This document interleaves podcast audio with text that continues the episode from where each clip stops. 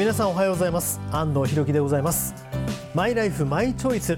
この番組はご出演いただいたゲストの皆様の人生の歩き方のお話を伺いながらリスナーの方々も勇気づけられるような話をお届けしたいと思っております。今日のお客様俳優そして歌手でもいらっしゃいます。中村雅俊さんです。よろしくお願いします。よろしくお願いします。私は個人的にも中村さんといえば夕日が丘の総理大臣なんですよ。えそんな年なの？そうなんです。僕が小学校実は高学年の時に本放送をして、はい。はい、実際に自分が高校生になった時に再放送を拝見して、はいはいはい、ですからもう僕はもう正俊さんといえば総理なんですよ。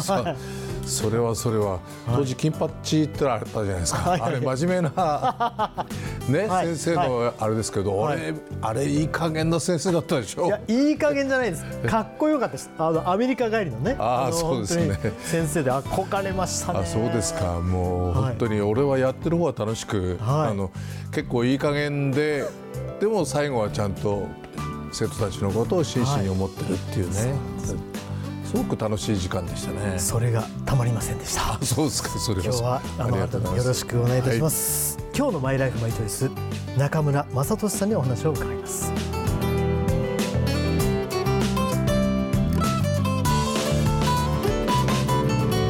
公益財団法人日本尊厳死協会プレゼンツマイライフマイチョイスこの番組は公益財団法人日本尊厳死協会の提供でお送りします。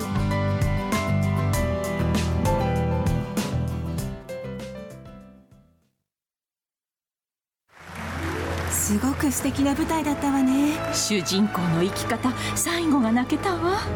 あなたの人生という舞台。エンディングを楽しく豊かにしましょう。公益財団法人日本尊厳死協会。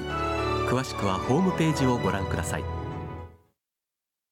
この映画ハッピーエンドでよかったわね。主人公の生き方素敵だよね。あなたの人生はあなたが主人公ハッピーエンドのために公益財団法人日本尊厳死協会詳しくはホームページをご覧ください。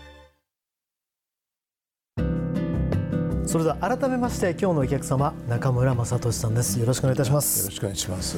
まああの雅俊さんと我々なんか勝手に呼んでしまうんですがすみません、え ー、あのまあ宮城県の女川出身ということで、はい、当然このまあ東日本大震災の時には、うん、いろんな意味でのまあ被害もあったんですけど愛されてやまないことでその災害後も、ねえー、復興のコンサートをされたりやっぱり思い入れはすごいですか？そうですね、うん、そのそれまではそのふるさとに対する愛情ってのはあんまりなかったんですよ。あそうなんですか。あの、はい、ふるさとってのはなんか捨てていくもんだみたいな感じで、うん、現実は長屋に住んでた18年間高校までの、はい。はい。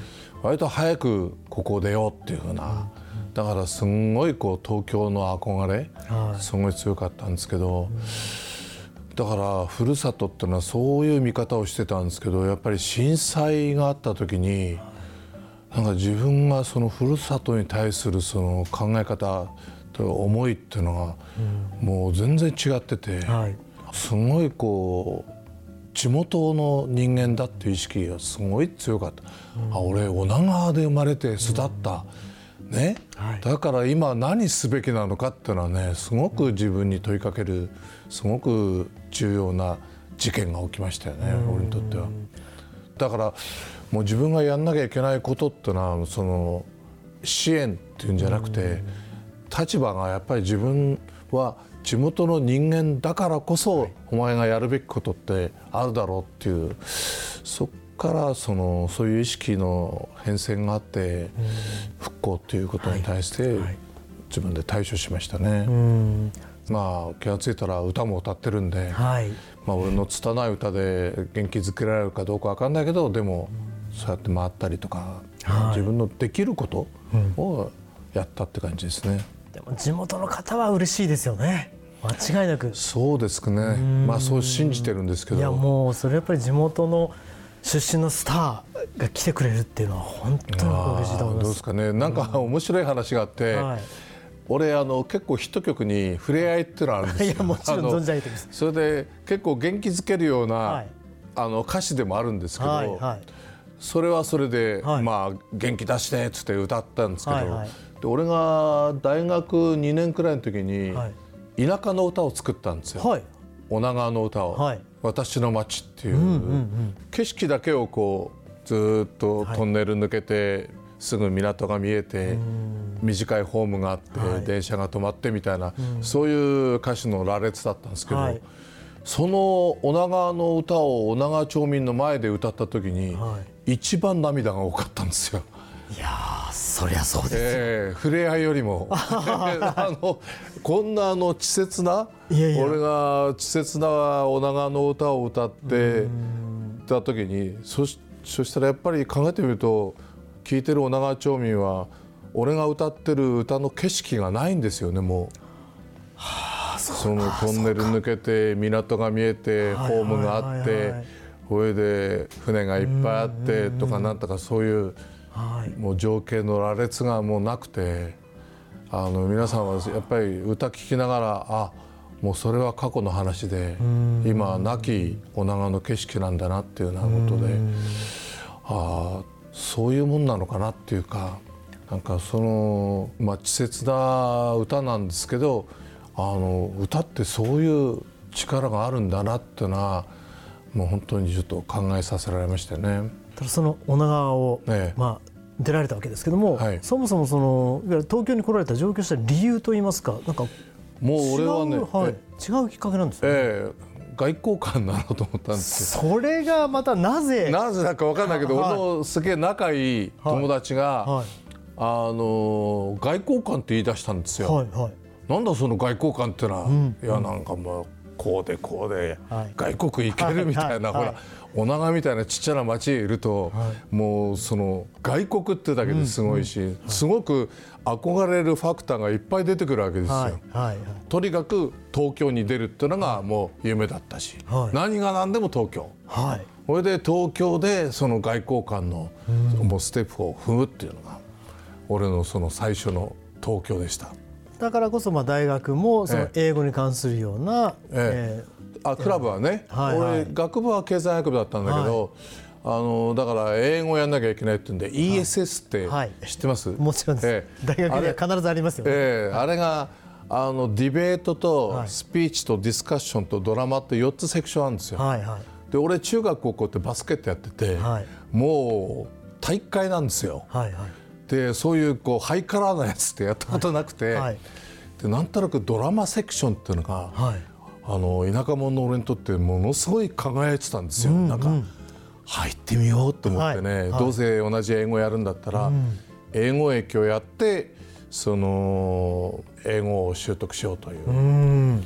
そしたらその4年間の間にこう逆転しちゃったんですよそのお芝居をすることと英語を習得するっていうことが、そのもう英語がもう一番の優先順位の一等賞だったのが、だんだんとそのお芝居をするっていうことがそのなってきた優先的になってきたというか、ええ。気持ちの上でも大きくなってきたという大きくなってことですで大学3年の終わりにあの文学座っていう劇団があって、はい。研究生募集してるんで、まあ、ちょっと受けてみようと。はい。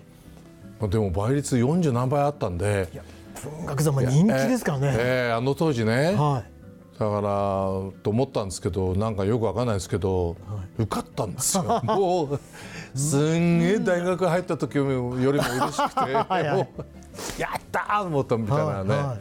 そうなんですよ。い、でそこからじゃあ、まあ、ESS English Speaking Society っていうねその ESS の英語ありきがあの act の方演じる方が上になってええ。それが文学座につながって。そうなんですよ。運よく受かったところに、まあ俺の今日の姿の一番最初の一歩があったんですよ。はいまあ、そこから割ともう、まあ、変な話トントン拍子といいますかすごいドラマがそうですね一番俺が人生の中でついてた時期だと思いますその文学座に受かってはい4月に文学座入って12月くらいになんかオーディションがあったんですよ。はいであの学園もので、はいあの学校の先生役を募集してるっていうんで、文学座の仲間、まあ、30人くらいいたんですけど男15人くらいいて、でその半分くらいが残されて、で「太陽にほえろ」はい。のプロデューサーでもあるんで、はいはい。その学園ものの。日本テレビですね、ええ。はい。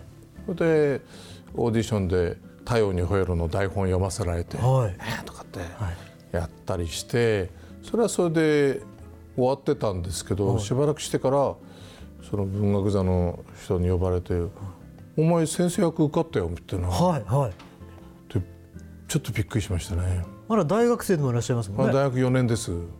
でもその頃にもう12月くらいに、その決まったじゃないですか。はいだからもうちょうど3月に卒業して4月の番組でデビューってことだったんですよ。ものすごいラッキーでしょ？すごいですよね、ええ。タイミングとしても、ええ。ちょうど時間もきっちりこう社会人として学校も卒業して、え。もうだから卒業した瞬間に大スターですもんね。そういう意味で言うと。えうん。まあで出た時はあの割とターゲットが若い人はい相手のやつだったんですけど、ちょっとやっぱり全国の人が俺の名前を知るのはそのドラマの、俺5代目の先生役だったんですけど、先生役の人は歌を出すっていうの決まってたんですよ。はいはい。で俺の前の4代目の村野武則さんとか皆さんもみんな出してて、で言われて「もう少しもう出すぞ」って言うんで,、はい。でその出したのがその触れ合いだったんですよ。これがそのドラマの挿入歌、挿入歌です。はこれがあの今あるかどうかわかるんですけどオリコンっていう、いはいはい。あのもちろん人ずっとあります。ありますね。はいそれでなんと10週間1位になったんですよ。これがね、ええ。本当にすごいことなんですよ、え10週連続1位っていうえのは、えほぼ日本人全員が知ってるような状態でしたもんね当時ね。あの当時の歌の売れ方ってそうですよね、はい。売れると全国的に売れるって、はい。今ってそのすごい複雑で、はい。ヒットだって言われてもあれ知らないんだけどみたいな。世代が違ったら知らないってなりますけど、ええ。当時はもう全世代がええ。知ってますもんね。特にあの TBS の、はい。触れ合いの時はなかったんですけど「ベストテン」っていう番組ははい。すごくそういうのをはい。広める効果としては。役割としてはい、はい。えもう本当に1年間ぐらいの間に人生が大きく変わるわけですね。ね。え本当に。でもなんかすごくまあ一つの形変えた恐怖心はありましたよね。分かった。一発屋だなと。あご自身で、え えはいはい。もう主役でデビューして、はい。デビュー曲が1位になると、はい。もうそれをキープするのはまず無理だなと、その後、はいだから割と自分の中でこう達観した見方をするようになって。だから仕事の仕方とかああいうのはバーっていっぱいやるっていうんじゃなくて、もう来た仕事をやる、はい。で自分がやることったらあコンサートもやってという、割となんていうか自分のそのペースっていうか、はいはい。働き方みたいなのはすんごい若いうちから決めてたっていうのはありますね。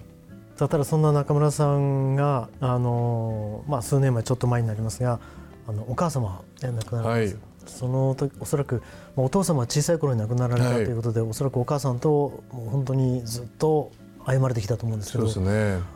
あの、まあ、こんなことを伺うのはあの非常に心苦しいんですけど、ええ。どのようなお気持ちだったんですか、うーん。まあよく言うなくして大切なものが分かるっていうまさにそれでしたね。はやっぱりあの本当に、まあ、おふくろとそんなにしょっちゅう喧嘩したりなんとかっていうこういざこざはないんですけど、でもまあ親父が俺が4つの時に亡くなったんで、まあいわゆる女で一つみたいな、そういう生き方をしてきたんでまあそれなりに子供の時は分かんなかったんですけどやっぱり彼女の苦労の仕方とか、生き方とか、まあ、そういうのを分かってくると本当にありがとうっていう感謝の気持ちっていうのがすごい出てきて、だからこそなんかやっぱりすごく彼女がだんだんと弱くなって、あのフィナーレに向かっていくっていう姿を見てると余計愛しくなったんで、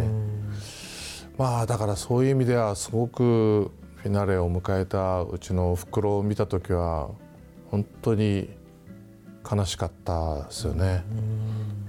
でもなんかずっと悲しんでばっかしいられないんで、はい。まあ、その事実は自分なりに受け止めて、であのそういう悲しみって忘れたがるけど、はい。もう俺の場合は忘れないようにしようと、もうそそれがなんかうちのおふくろのぬくもりであったり、はい。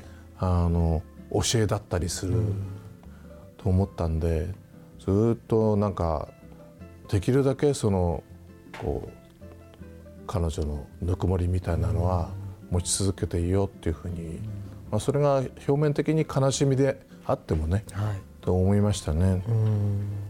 でもなんかなんかの表紙にあの彼女がしてくれたこととか、はい。俺に言ってくれた言葉とかね、うん、なんかそれで今の自分が何分の1か分かんないけど、あるのかなと思って、あ絶対あるなと、うん。えーそういうふうに思ったりなんかするんで、やっぱり今の自分に対してはこういう自分ができてはい。それは母がもういろんなことをやってくれたっていうのがあるんでそれはもう感謝の気持ちですよね。実際そのデビューした時っていうのはお母様なんか反応というのはいかがでした？いやもうあのー一応デビューっていうかデビューするのが決まらない前に、はい。4年の後半になってくるところはもう就職の話あはうん親にしなきゃいけないじゃないですか、遠く離れていても。はい。それでそうですね。秋の終わりくらいに田舎へなんかのことがあって帰った時に、おふくろに言ったんですよ。はいマストジどうなってんの?」って言うから「母ちゃん悪いけど俺ね役者になるから」って言ったら、はいはいはいもうすごかったですよ。どどういうふうにすごかったんですか？いわゆるその役者の矢の字も想像だにしないはいはいはいあれだったんではい「役者! 」みたいなね。有名大学行ったのにっていう部分もね多分あると思いますがそうなんですよ。あのお袋はあのちゃんとあの未来図があったんですよ。はいはいはいまあ、そしては宮城県庁に勤めるもんだって。それがいきなり役者ってあったんで、もうびっくりしてましたね。でしょうね、ええでも反対はされなかったんですか？反対はしました。まあそうですよね、ええはい、だけどそれから何ヶ月かしてかはいらデビューすることになったわけですよ。はいはいそうですねもうコロッと変わっちゃって「わさとし頑張れ!」みたいなね。しかも主役ですもんね。ええそうですよね。もう本当にまあだから逆に心配したんじゃないですか。その売れるかどうかっていうことで。その後はですね、ええ。はいはい。まあ振り返るとまあいろんな大きい小さいもあるんですけどはい。ドラマチックなシーンとかもあったり、あー。ええ。はい、まあそうですよね。いやーでも今お母さんのねお話を伺いましたけども、あのこの番組あのご本人の人生のフィナーレについて伺うという番組なんですけども、まずそのフィナーレに至るまでこの後のまあ人生まだまだ長いと思いますけどどうでしょう？中村さんどういう人生を歩みたいかってビジョンありますか？えーっとね今まではなかったんですけど、2年前にはい。70歳になったんですよ。はい。その時に、まあ、あの還暦を迎えた時とまた違った意識が、その70という数字だけじゃない別な重みが降りかかってきて、はい。すごいその自分の中でそのレストというか、その残り時間はい。みたいなのがすごいはっきり出てきたんですよね。まあ、自分がいくつでフィナーレを迎えるか分かりませんけど、あの少なからずやっぱり限られてるなっていうような意識はすごいあったんですよ。レストっていうかね、はい。その時にやっぱりはっきりとどう生きるべきかっていうのが漠然とゆっくりと丁寧に生きていこうっていうふうに。だからすごくあの一つ一つのはい。やらなきゃいけないこととか人生にある、まあ、ミッションみたいなのはもう丁寧にやろうっていう意識があります。でたまたまあの1975年に俺「あの俺たちの旅」ってはい。いうドラマをやってたんですけど、ええこれでカースケっていう役だったんですけど、こいつがいつも喋ってるフレーズがあるんですよ。はい。それはあの「俺は今日一日精一杯生きりゃそれでいいんだよ」っていうようなことを言うんですよ。はい。でも俺はセリフで言ってたんですけど、はい。今はなんか実感としてその言葉かなっていう。つまりもうさっき言った限られた時間なんで明日のことは分かんないんで、はい。今日お前どうだったの？っていう生き方をちょっとそれの繰り返し積み重ねで自分のその残りの人生っていうのがそれは俺の中では何でもいいなと思ってうん。はいはい。自分がだから今役者だとかはい。歌手だとか曲も結構作ったりはい。ちょっとあの別なナレーションをやったりとか、はい。はい、なんか外国の映画にも23度出させてもらったとか、はい、いろいろとでもそういうのはどうでもよくて、うんうん、なんかもう裸で、はい、裸の中村雅俊で今日一日精一杯生きるっていうのは、だから寝る時に「雅俊今日はどうだったの?」って言われた時「あ今日はいい一日だったね」っていうふうに言える一日をねだから何もしないっていうんじゃなくて、はい、いい一日にする努力はしなきゃいけないなっていうそれはちょっといつも感じてるんですよね。うん、まあ、ただですね正俊さんまだまだフィナーレ向かうわけにいきません。ライブがあります。はい。あのはいはいはい、えー、もう精力的に活動されてますけど、はい、具体的に教えていただいてそうですね、はい、ずっとあのコロナの前まではもうずっと45年間ツアーをやってたんですけど、はい、亡くなりまして、うん、あの今度やるのはちょっと形を変えたあのビルボードで、はい。えー、うん。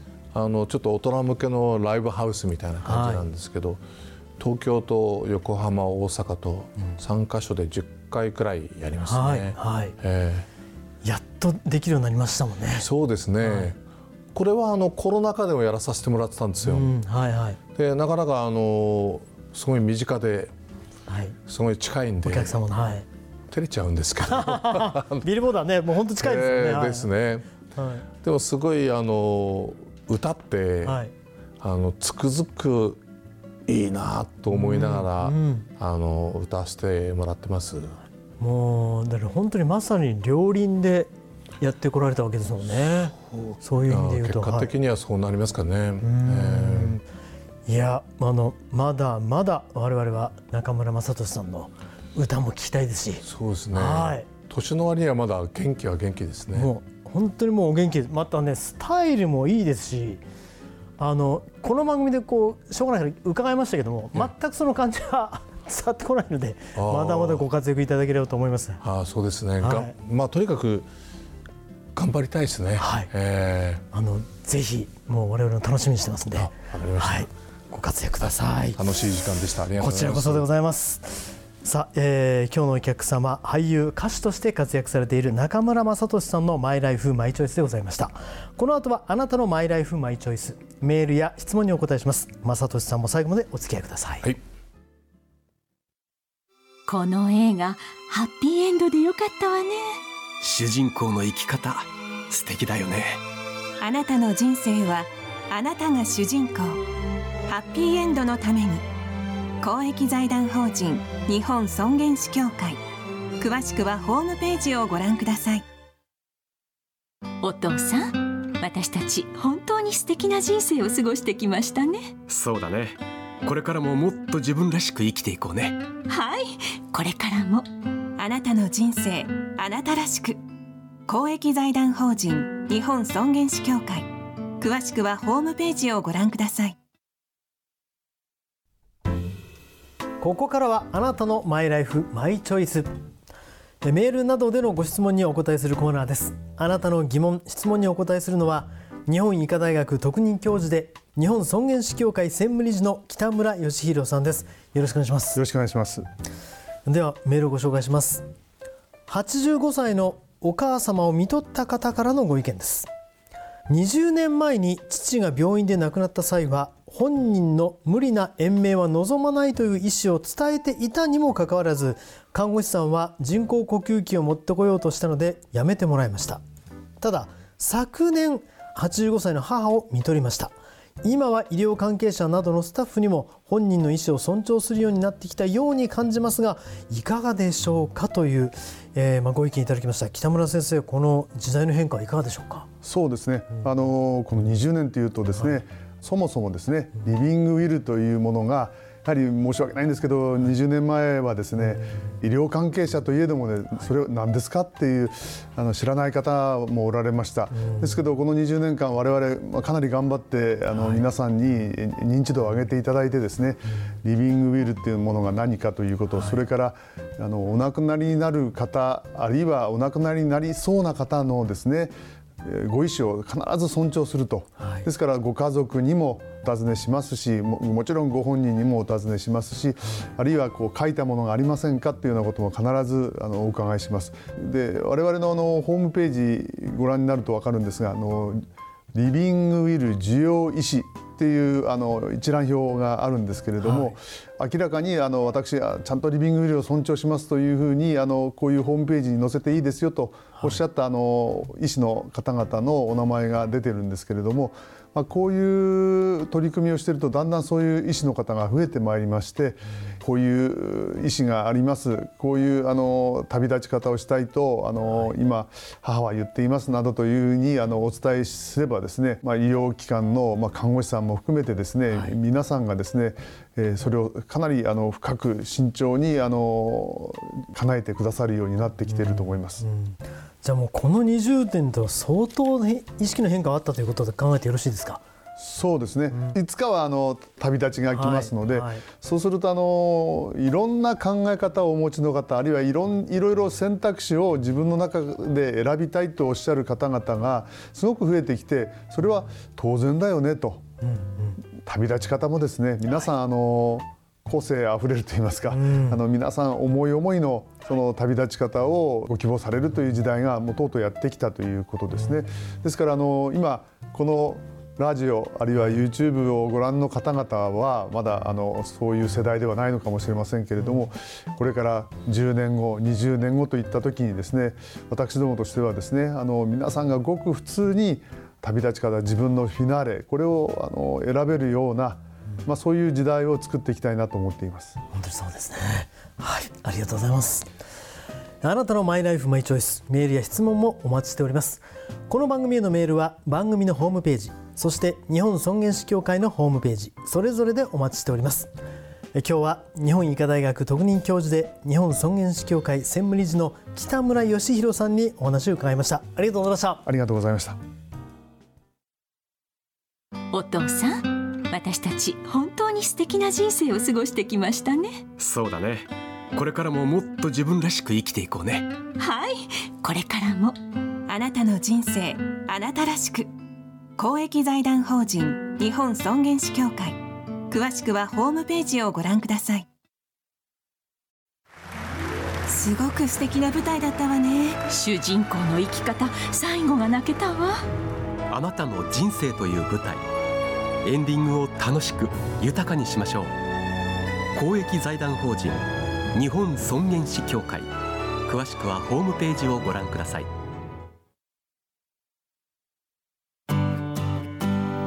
さあ今日はお客様に中村雅俊さんをお迎えしました。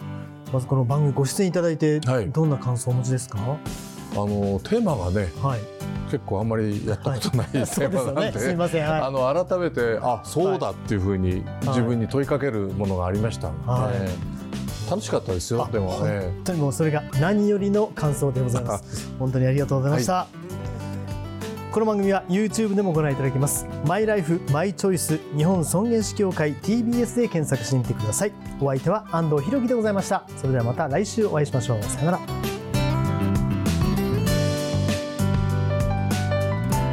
公益財団法人日本尊厳死協会プレゼンツマイライフマイチョイス。この番組は公益財団法人日本尊厳死協会の提供でお送りしました。